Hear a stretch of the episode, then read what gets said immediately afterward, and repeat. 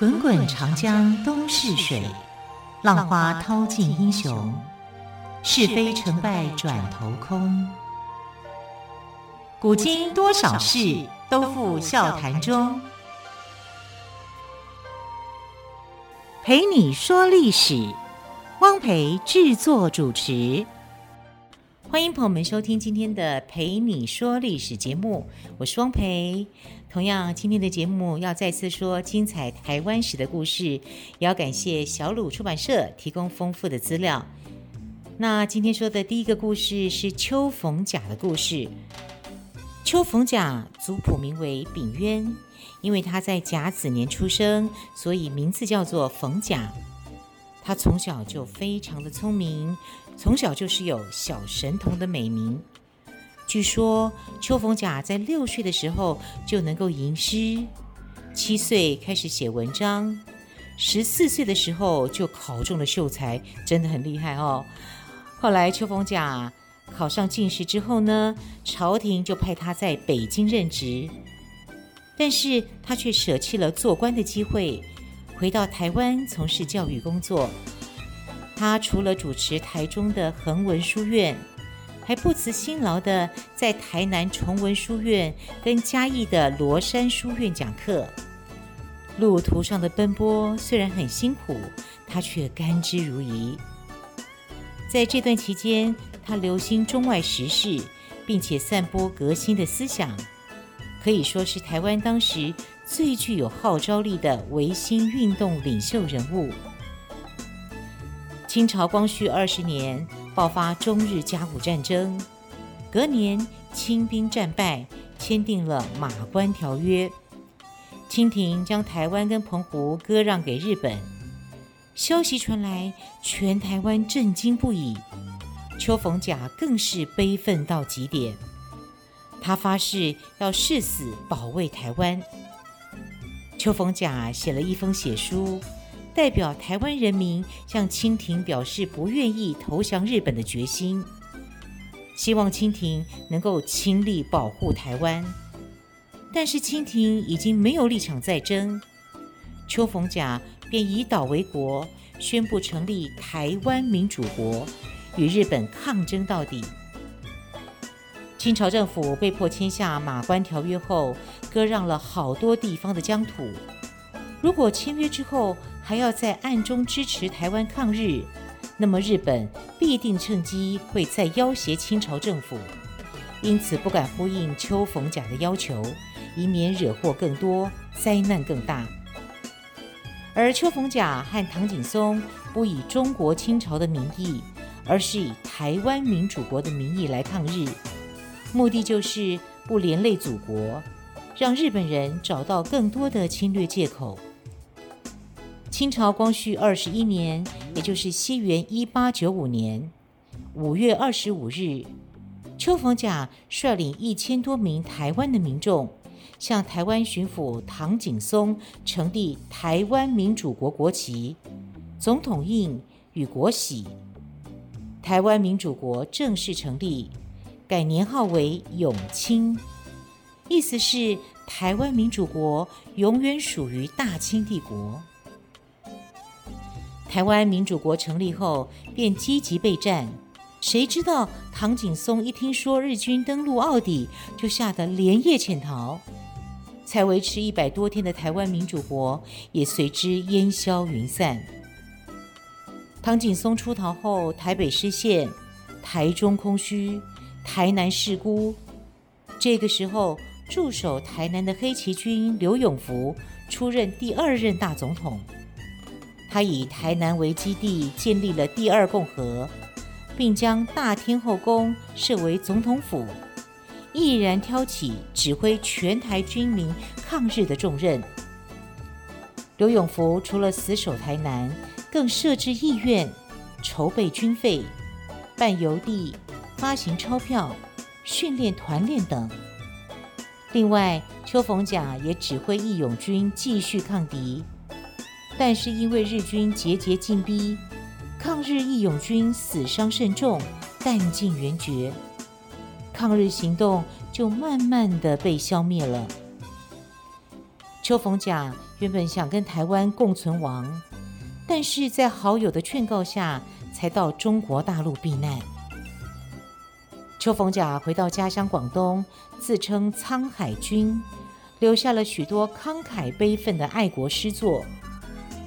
五十年后，台湾光复，为了纪念他，现在台中市的逢甲大学与邱逢甲纪念公园都是为了缅怀他的事迹而设立的。好，这个部分我们来谈谈铁国山的故事。柯铁召集民众在日军必经的林间设下埋伏，等日军鱼贯通过之后，便出其不意一涌而出，杀死日军五十余人。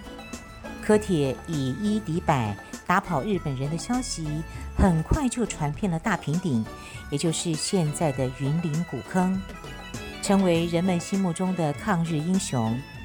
在柯铁的领导下，大平顶的抗日规模越来越大，许多痛恨日本人的群众都涌入了大平顶，加入他们的行列，并建立抗日基地铁国山。日军挫败后，立刻调集台中、彰化和嘉义三个地方的士兵，图谋围攻柯铁。柯铁很沉得住气。当日军在西元一八九六年六月再来时，他早已经设下陷阱。一声令下，精锐进出，杀死了日军三百多人，日军伤亡惨重。像这样的情景，在日本刚占据台湾的前两年时常可见。全台各地都有规模不一的抗日游击队，北部以简大师为代表，中部是柯铁，南部则是林少猫。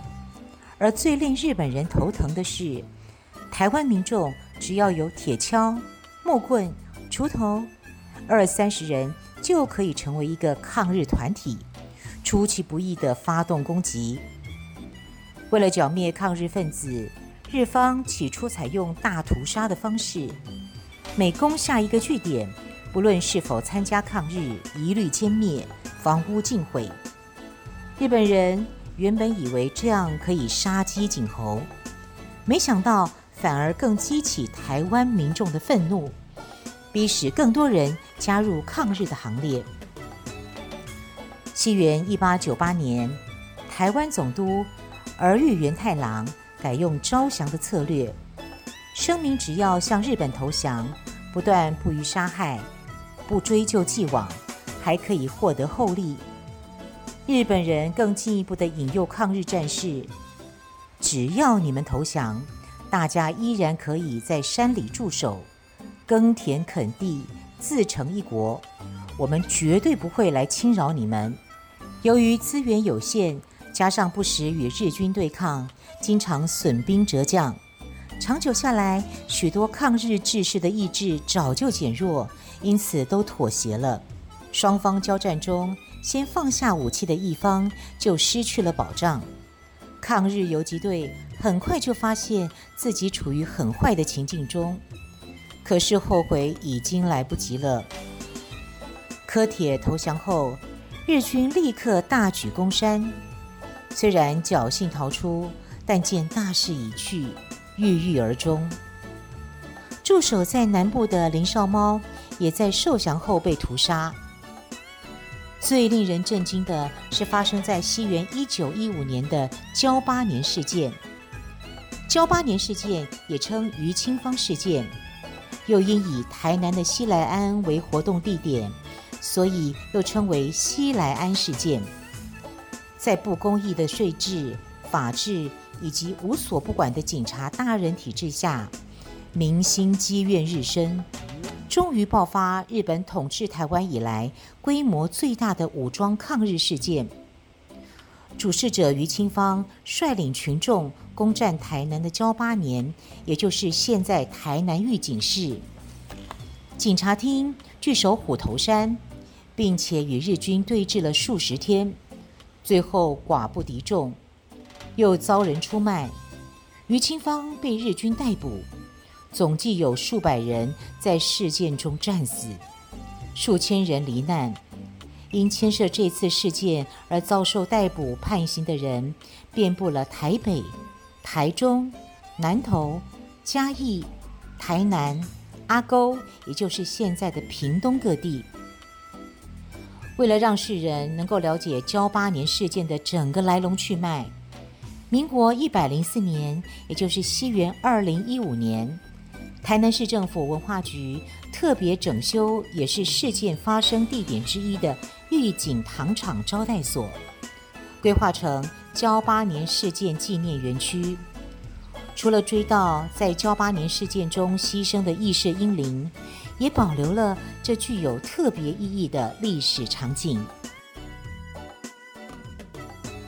我们来聊聊罗福星的故事。罗福星是广东人，少年时代曾随着祖父到台湾居住。罗福星从小就很喜欢听革命故事，也经常跟朋友谈论历史上的英雄人物。促使他日后走上革命之路。罗福星在台湾居住期间，亲眼目睹日本压榨台湾人民，他十分同情台湾人民。回到中国后，他加入了同盟会，随即又前往南洋，用老师的身份做掩护，在侨居地宣扬革命理念。一九一一年。罗福星参加了广州黄花岗之役，虽然失败了，他却依然对革命充满信心。辛亥革命成功后，国民政府计划派人来台湾从事革命活动。罗福星自告奋勇，在西元一九一三年，他再度踏上了台湾的土地。罗福星乔装成卖高丽参的商人，以少年时代居住过的苗栗为根据地，并且在大道城设联络处，积极地招募党员。在很短的时间内，全台便有十万人加入了革命的行列。日本人很怕这股反动势力会越来越强，搜捕罗福星的工作进行得更加紧急。罗福星潜伏在淡水，没想到行踪败露，遭到日本警察逮捕。西元一九一四年的三月三日，罗福星最后被判处了绞刑。他从容就义，临死前写下了“不死于家，永为子孙纪念；而死于台湾，永为台民纪念耳。”罗福星死的时候只有三十岁。由于罗福星性格十分豪爽，待人诚恳，而且善于筹划，在宣扬革命理念时感人至深，因而结交了许多有志之士。他在台湾期间，先后策动了李阿奇、赖来、张火炉等人起义，所以罗福星一死。被牵连的民众很多，有人说多达数千，也有人说高达两万人。日本人唯恐事件再扩张，因此他们不提罗福星，而说是苗栗事件。虽然罗福星的抗日革命事业画下了悲剧性的休止符，但震惊日本政府的苗栗事件，却影响后来全台各地接二连三的抗日运动。罗福星死后，一直找不到他的尸首。台湾光复后，苗栗的乡绅只好在大湖的山上为他建了一座衣冠冢，称为罗公岗。后来，再于大湖国中的西侧罗公冈山路旁，盖了一间招公祠。内祀苗栗事件殉难之罗福星及其他烈士的钟骸。每年三月三日，地方各界均举行隆重的祭祀仪式，以缅怀烈士忠烈伟绩。如今，大湖已成为采草莓的热门景点，每年都有很多的游客前往，却很少人上山去祭拜罗福星了。下回有机会再去苗栗大湖，别忘了到罗公冈的罗福星烈士纪念馆以及中昭祠，下回有机会再去苗栗大湖，别忘了到罗公岗的罗福星烈士纪念馆及昭忠祠，瞻仰一下这位为了台湾人民贡献出热情的革命先烈。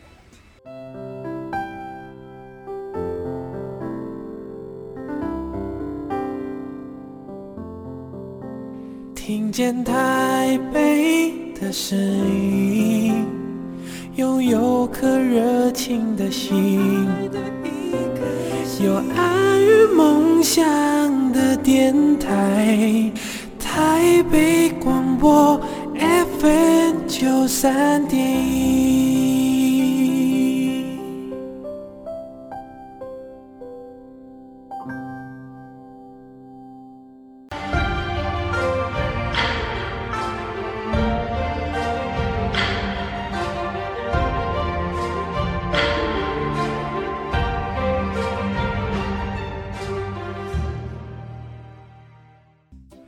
着，我们来聊聊日本的皇民化教育。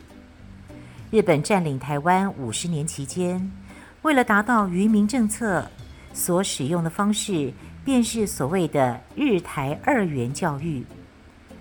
当时的学校可分为日本人念的小学校，以及为台湾小孩设立的公学校、国语学校和医学专校三种。而国语学校又分为三个部分。第一个是师范部，也就是培养公学校的教员；另外就是国语部，是对台湾人民授予日语课的普通学校；再来就是实业部，授予有关农业、电信、铁路知识等技术学校。语文跟医学几乎成了当时教育的所有内容。日本话之外，别无所谓读书。学问也就在说话之中。作家赖和的这句话，可说是将日本殖民时期的教育批判得淋漓尽致。当时的人想学汉文，必须到民间设立的书院或书房。日本殖民时期，不少读书人不忍心见到中华文化凋落，便私自在家中设置书房，教授学生。故事里创设建楼书塾的赵一山就是其中之一。通常小孩在七八岁的时候入书房启蒙，每年正月入学。入学的仪式很庄严，新生必须在孔子的画像前烧香跪拜，然后再行拜师礼。烧完金银纸之后，就算礼成。进了书房，学生必须依序读《三字经》《大学》《中庸》《论语》《孟子》等等，还要读诗练字。在日本殖民时期，书房所教授的内容虽然只是最基础的汉文，却能将传统文化的种子散播在孩子的心中，可说是非常有贡献的。日本人想要消灭中华文化，当然不愿意看到书房林立。于是，除了推行皇民化运动之外，也假借土地调查，百般挑剔，硬指许多书房或书院的财产是产权不明，然后毫无愧色地将土地充公。而失去了教学场所，书房跟书院自然也得解散了。为了保留传统文化，一些忧心忡忡的知识分子不停地想对策，终于让他们想到了一个保全的办法，那就是将书房登记为文昌庙。因为根据日本当时的法令，人们有信仰自由，这么一来，日本人就算查到台湾人民在文昌庙里读汉文，也就莫可奈何了。这样的情况一直持续到西元一九三七年，中日战争爆发后，日本政府为了全面禁止汉文，还把教书先生都当成中国间谍，一个个遭到宪兵逮捕，还毒打，甚至灌水，有的当场被打死，就算熬得过的，也都判了刑。先人为保留文化所做的努力是非常值得我们深深佩服的。朋友们，您戴过大甲草帽吗？这个部分我们就来聊聊大甲草帽的故事。大甲草帽曾经是台湾的五大特产之一，名闻遐迩，销售到世界各地。最兴盛的时代，每年出口高达一千数百万顶。大甲草帽的故事，说的是一则母爱的故事。故事的主角红央，在丈夫过世后，为了抚养幼儿，不得不将孩子带到田边，一边耕种，一边看顾孩子。为了让幼儿遮蔽毒辣的烈日，红央便用田间的蔺草编织草帽给孩子戴。蔺草十分柔软，韧度又够，很适合用来编织。红央发明的草帽很受到大家的欢迎。他住在苗栗苑里，他所编织的草帽却以大甲为集散地，销售到世界各地。因而称之为大甲草帽。从大甲草帽的故事，我们不难体会台湾妇女的勤奋。除了大甲草帽之外，还有木雕、陶瓷、藤器、竹制品、彩绣、花灯跟民俗版画等等。台湾的许多手工艺品，都是由许多双手默默制造出来的。这样的特色，我们还可以在许多老奶奶或外婆身上看到。这则故事的背后，我们还想让孩子们了解日本殖民时期台湾的产业问题。常听到老一辈的人很怀念日本殖民时期的生活，他们说台湾的基础建设都是日本人留下来的。这样的说法也不算是完全说错。只是他们可能不知道，日本人建设台湾是为了达到掠夺的目的。对于沈葆楨、刘铭传的建设，反而刻意不提。